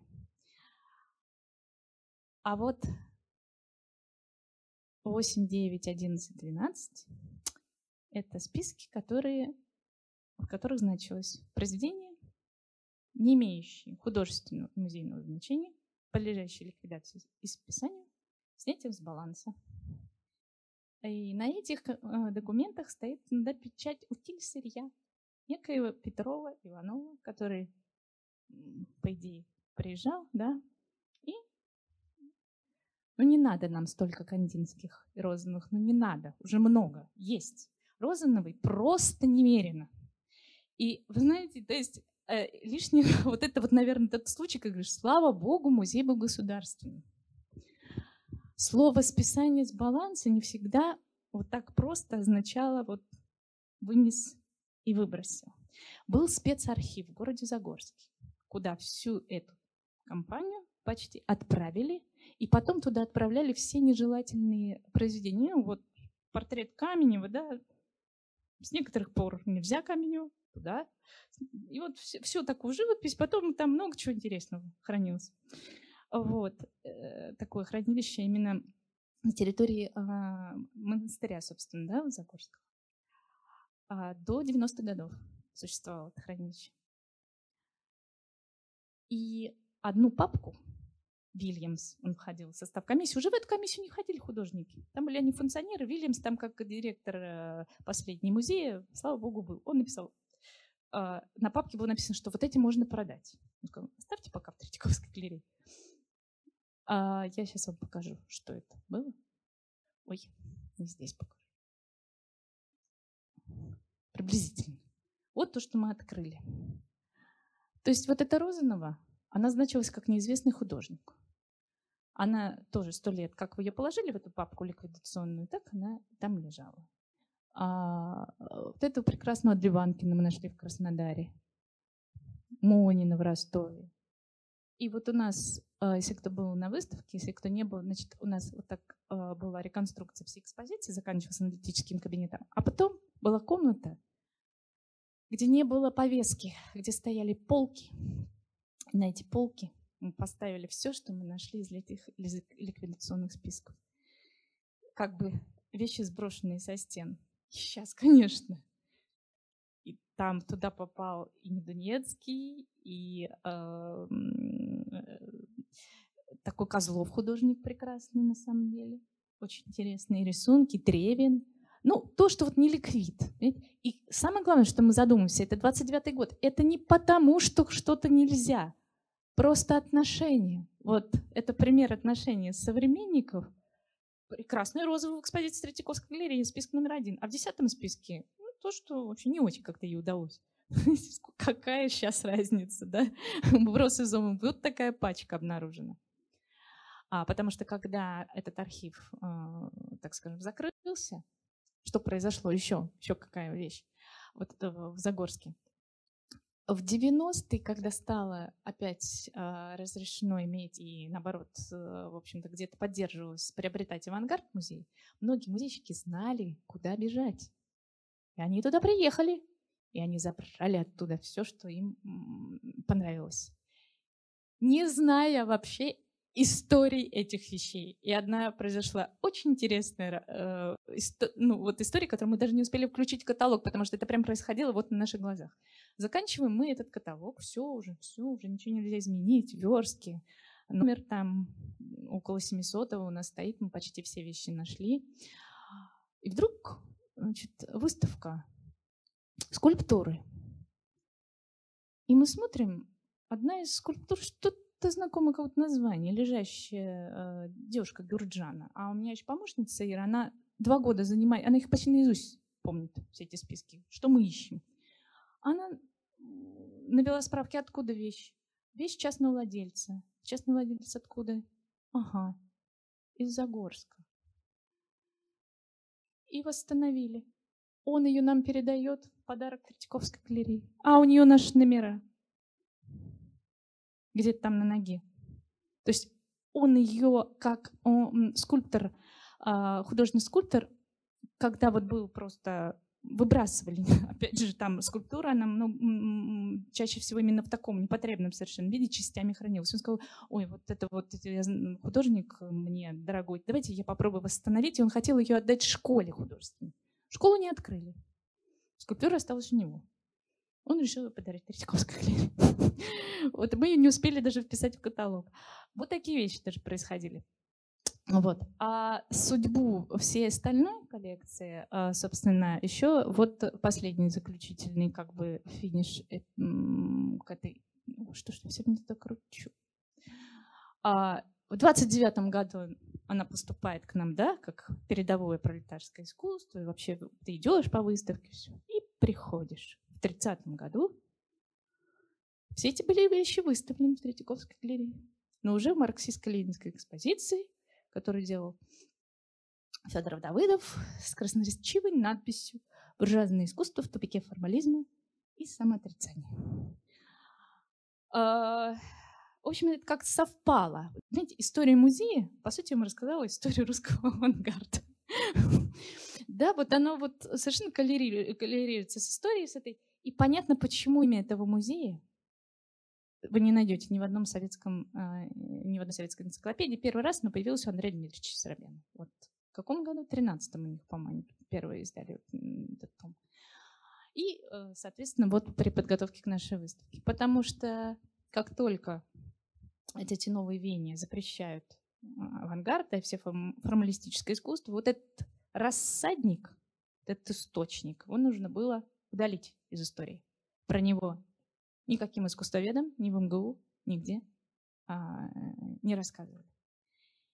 И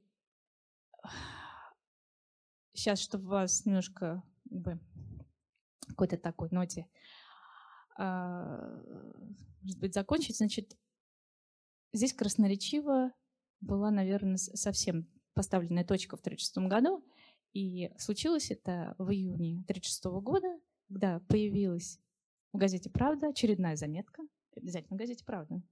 Все, что я сегодня цитировала с газеты «Правда». А, Керженцева потом Михайловича о Третьяковской галерее, где автор негодовал. Цитата.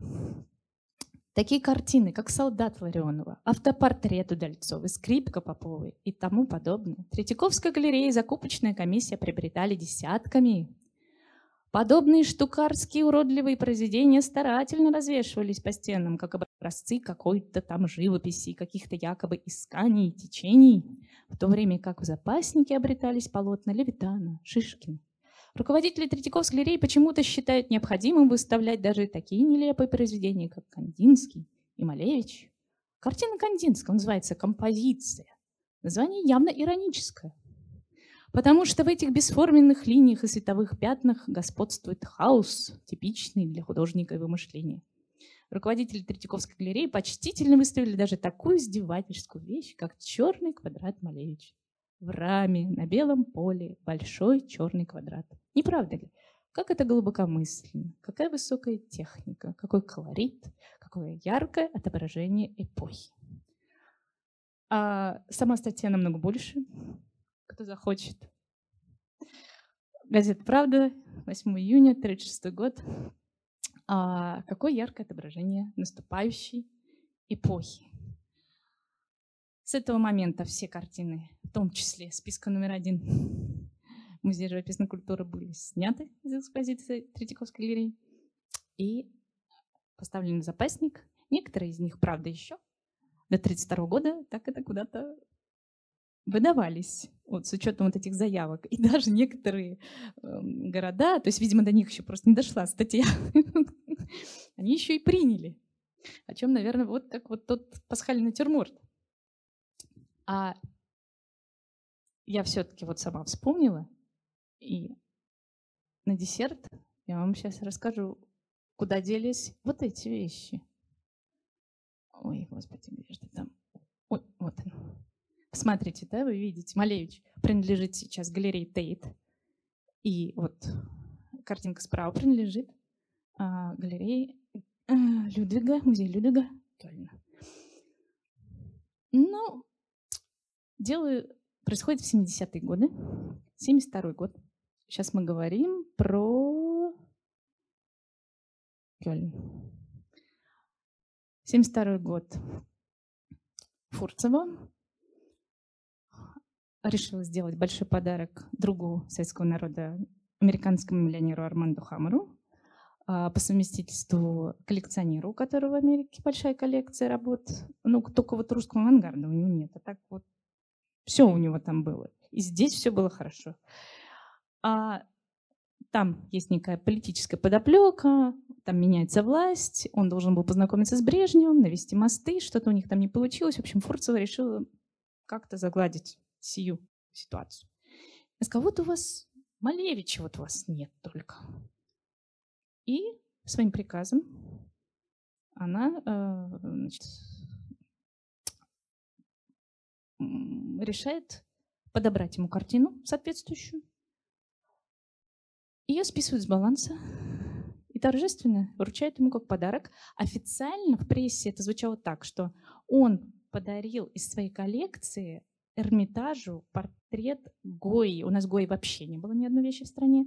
А портрет Эмилии Сарасата, такая актриса, значит, ну, когда ее увидели наши коллеги в Питере, они так сразу ее быстренько из экспозиции убрали, потому что, в общем-то, это если Гоя, то очень такой или зареставрированный, или, в общем, в общем как не самого лучшего периода. А мы отдали Малевичу. Он ее увозит, и уже через три года, в 1975 году,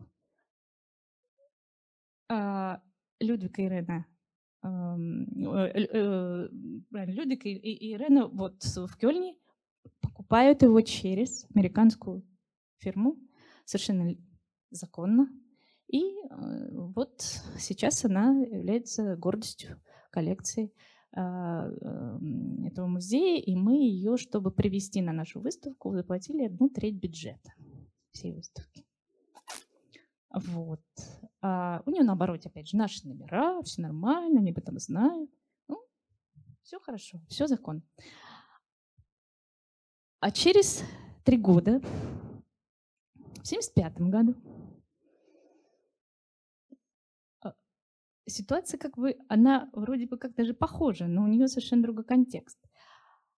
Приказ вдруг от ЦК партии, уже от ЦК партии, Министерству культуры изыскать срочно картину Малевича именно этих лет, именно середины 10 да, 15-16, а, и просто команда Министерства культуры бросается на поиски. Их так это сначала мягко в Русский музей.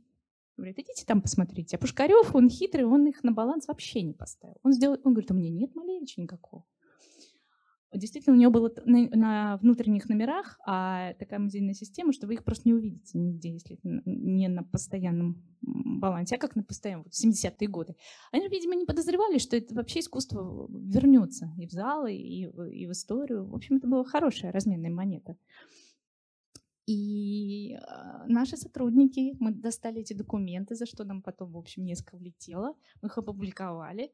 Они написали на одном из документов, что выдается в нарушение э, инструкций по хранению музейных ценностей, значит, подпись хранитель, потому что хранитель своей рукой должен был выдать. Приехала машина, фургон, некий представитель воинской части номер 397 с фамилией Костырин. Ему выдали его с черного хода и увезли в неизвестном направлении. Через некоторое время картина обнаружилась а, же купленный совершенно через фирму, через аукцион галереи Тейт. Сейчас путешествует по миру. И мы тоже ее а, ангажировали в нашу выставку, и, и все Малевичи встретились. И, конечно, наши хранители стели и плакали. Вот, э, понимая, что, в общем, вот такая история, и теперь мы будем получать их только так. Вот. И только-только и приехали какие-то журналисты иностранные и задавали много вопросов. Но они задали слишком много вопросов, и тут началась пандемия. И эти документы засекретили. Тут же. И вот сейчас, в общем, мы посмотрим, чтобы и сменили директора Аргали, как вы, можете знаете, то есть там все сразу. Вот. И теперь, чтобы посмотреть на этот приказ, то есть мы этот приказ ЦК нам не выдают, мы даже не знаем, какие подписи там стоят. Нам объяснили, что ну, есть еще родственники живы тех. Ну, живы родственники, что? Да, вот у нас такая, такая оказывается, а, политика. То есть если э, в документах еще есть подписи а, живых фигурантов или их родственников ближайших, имеет право не выдавать вот, на общественный просмотр. Э, или я должна иметь тогда статус э, секретно, секретности, как такой называемый. То есть э, у меня, как у простого сотрудника, его нет. В общем, если только наш директор а, возьмет на себя такую функцию, в общем, надо как-то... В общем, много должно сложиться. Ну вот, то есть, собственно, на этом я долгий рассказ заканчиваю. И если у кого-то остались силы и желания, могу ответить несколько вопросов. Спасибо большое.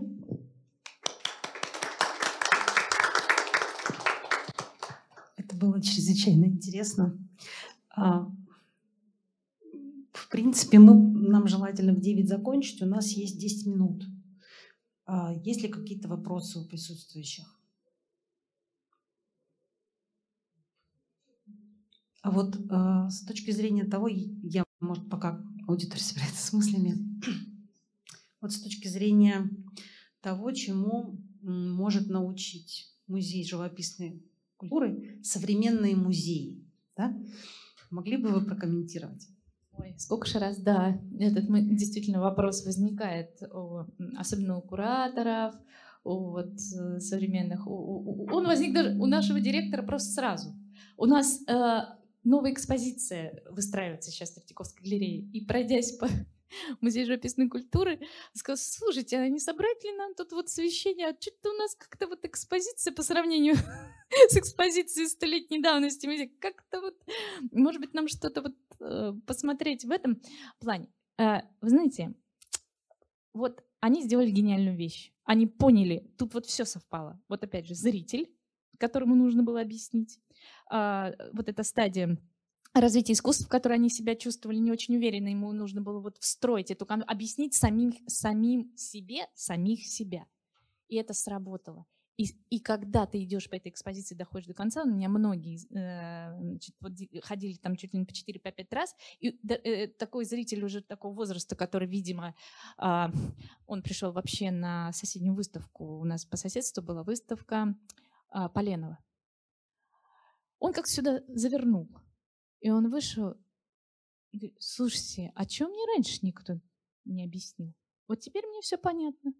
Авангард нельзя, это не искусство. Вот надо, вот, вот э, понимаете, они все прописывали. Не случайно у них там плакат стоял. Они сразу говорят, это не для того, чтобы вам, так скажем, доставить вам удовольствие. Это музей методов, а, музей а, объяснения.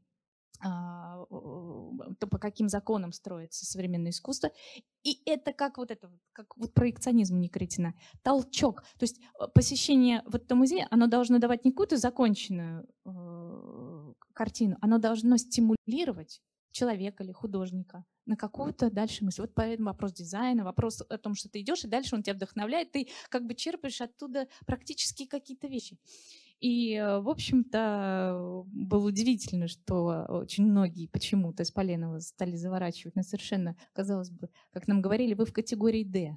Категория D — это туда, куда почти вообще не ходит. Вот у нас вот наши менеджеры, они изначально записали ее в категорию D. Вот, чему мы, конечно, очень... А потом, когда прошло международное биеннале, оказалось, что все представители зарубежных музеев почему-то пришли именно сюда, и когда им стало понятно, что когда они увидели одна работа Розановой, одна летела к нам из Алматы, потому что она должна висеть вот на этом месте, рядом с этими вещами, э, то, в общем, пазл сложился, и стало понятно, что нельзя просто развешивать картинки по пятну, как говорит у нас а, заведующий значит, восточного отдела. И у нас даже были смешные казусы. Вот на первой фото фотографии, которую я там, а, комната, а, я вам показывала, там а, есть одна вещь, которую мы привезли специально из города Иваново, куда попало 14 вещей из именно из экспозиции МЖК, а мы очень негодовали просто. Вот маленькая, вот э, справа маленькая называется фабрика. Пейзаж с фабрикой Машкова. Видите, как она здесь висит? Ну, казалось бы, да, вот там портрет Киркальди, тут пасхальный натюрморт. Пейзаж с фабрикой. Она уж возила ее по залу, возила, возила, возила. Говорит, убейте. Я не знаю, куда. Я не могу ее повесить. Я говорю, повесить ее над проемом. Смотрите, вот хлебы замечательно висят. Ты что, говорит, хочешь, чтобы меня уволили? Как это над проемом? В Третьяковской галерее. Вот никак мы не можем а, даже буквально, я говорю, мы отвечаем. Вот мы отвечаем. Представляете, мы за нее деньги заплатили. Мы ее привезли из Иванова. буквально. Значит, нет, она ее увезла. Вот не могла Нина Глебовна в свои 80 через себя перешагнуть и повесить ее так, как ей сердце не велит. А тут сердце вообще ни при чем, говорим мы ей. Вот а, знаете, аналитически э, они сделали экспозицию. И мне кажется, что авангард нужно вешать, наверное, э, именно так. Не случайно профессионалы делали. А вот уже другое искусство. Наверное, можно вешать по-разному, можно искать э, какие-то языки. Хотя, как мы видим из последних залов, где 27-27 год, очень, очень хорошо видно, как вот все начинает. Они принимают приемы, да, какую Дейнеки, смешение вот этого вот живописного, вот этих всех объемов с конструктивизмом, точно выписанным почти по линейке, э, вот этим заводские, э, заводской цех. Это же действительно вот от сочетания появляется новый метод, о чем говорит Никритин. Не надо смотреть туда, надо смотреть э, своими ручками делать. Как делали художники Возрождения.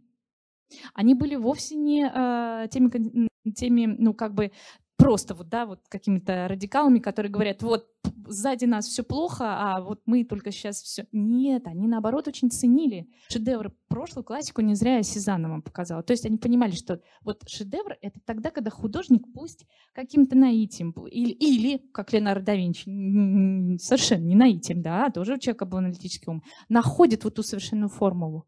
А мы должны найти нам вообще она нужна. Это я просто уже не стала вам рассказывать про его энергийный термометр. Там прописано все так четко, когда физикам я это читаю, они говорят, все правильно, он все пишет, совершенно терминологию. Он считает, что у каждого цвета есть особая энергетика, которую при правильном расчете мы же создаем искусство будущее для будущих людей, которые, он говорит, я верю, что уже через несколько лет люди будут желать очень сложных вещей. Пишет он в 30-м году. А, ну вот они были не, да, в своем. уже в 30-м году было понятно, что уже как-то сложновато с этим будет, видимо. Вот. То есть они именно рассчитывали на все усовершенствование, усовершенствование аппарата э, и как художника, так и зрителя. И, в общем, а, совершенно вот этот музей действительно он просто вдохновляет на какие-то а, новые а, да, решения. Совершенно с вами согласна. Ну вот аналитический кабинет, вот, с этим я вот даже не знаю, что сравнить сегодня. Здравствуйте, у меня такой вопрос. А вот вы одну треть бюджета заплатили за ту картину. Они... Две. Да, ну за две почти, да. А, а, ну нельзя было как-то обыграть, допустим, сделать качественные фотографии, написать историю под ними? Ну как бы... Да легко, видите, вы молодой, вам уже и вполне-вполне себе репродукции хватит. А вот нам желательно все-таки, мы все-таки в музее, а, во-первых, мы реконструируем, раз уж мы сделали, мы даже свет сделали не музейный, у нас не было подсветки, которая принята в музее. Сейчас подсвечиваю каждую картинку, и тогда она прям играет. Прям. Мы сделали так, мы знали, как вы видели, лампочки. Ну, видно, что тут. У них окна, правда, были. У нас сделал очень хороший архитектор Евгений Ас. Мы говорим, ну вот что со свечением? Не, сделаем приглушенный. Мы когда первый раз вошла, директор говорит, ой, кошмар, как же мы это будем показывать? Подвал. Потом чуть-чуть прибавили, чуть-чуть. И а, привыкли, и, и вот потом выходили люди, говорят, вы знаете, у нас какое-то вот ощущение, мы отдыхаем, у нас нет напряжения. Вот такой домашний, какая-то еще соразмерность комнат, не зал, а комнат, где чувствуешь себя уютно. Даже свет сделали. О чем, какие репродукции? Конечно, нет. Мы старались все, мы постарались, во-первых, э, при всем, во-вторых, нам было очень интересно, мы надеялись, что они дадут нам открыть задники, честно.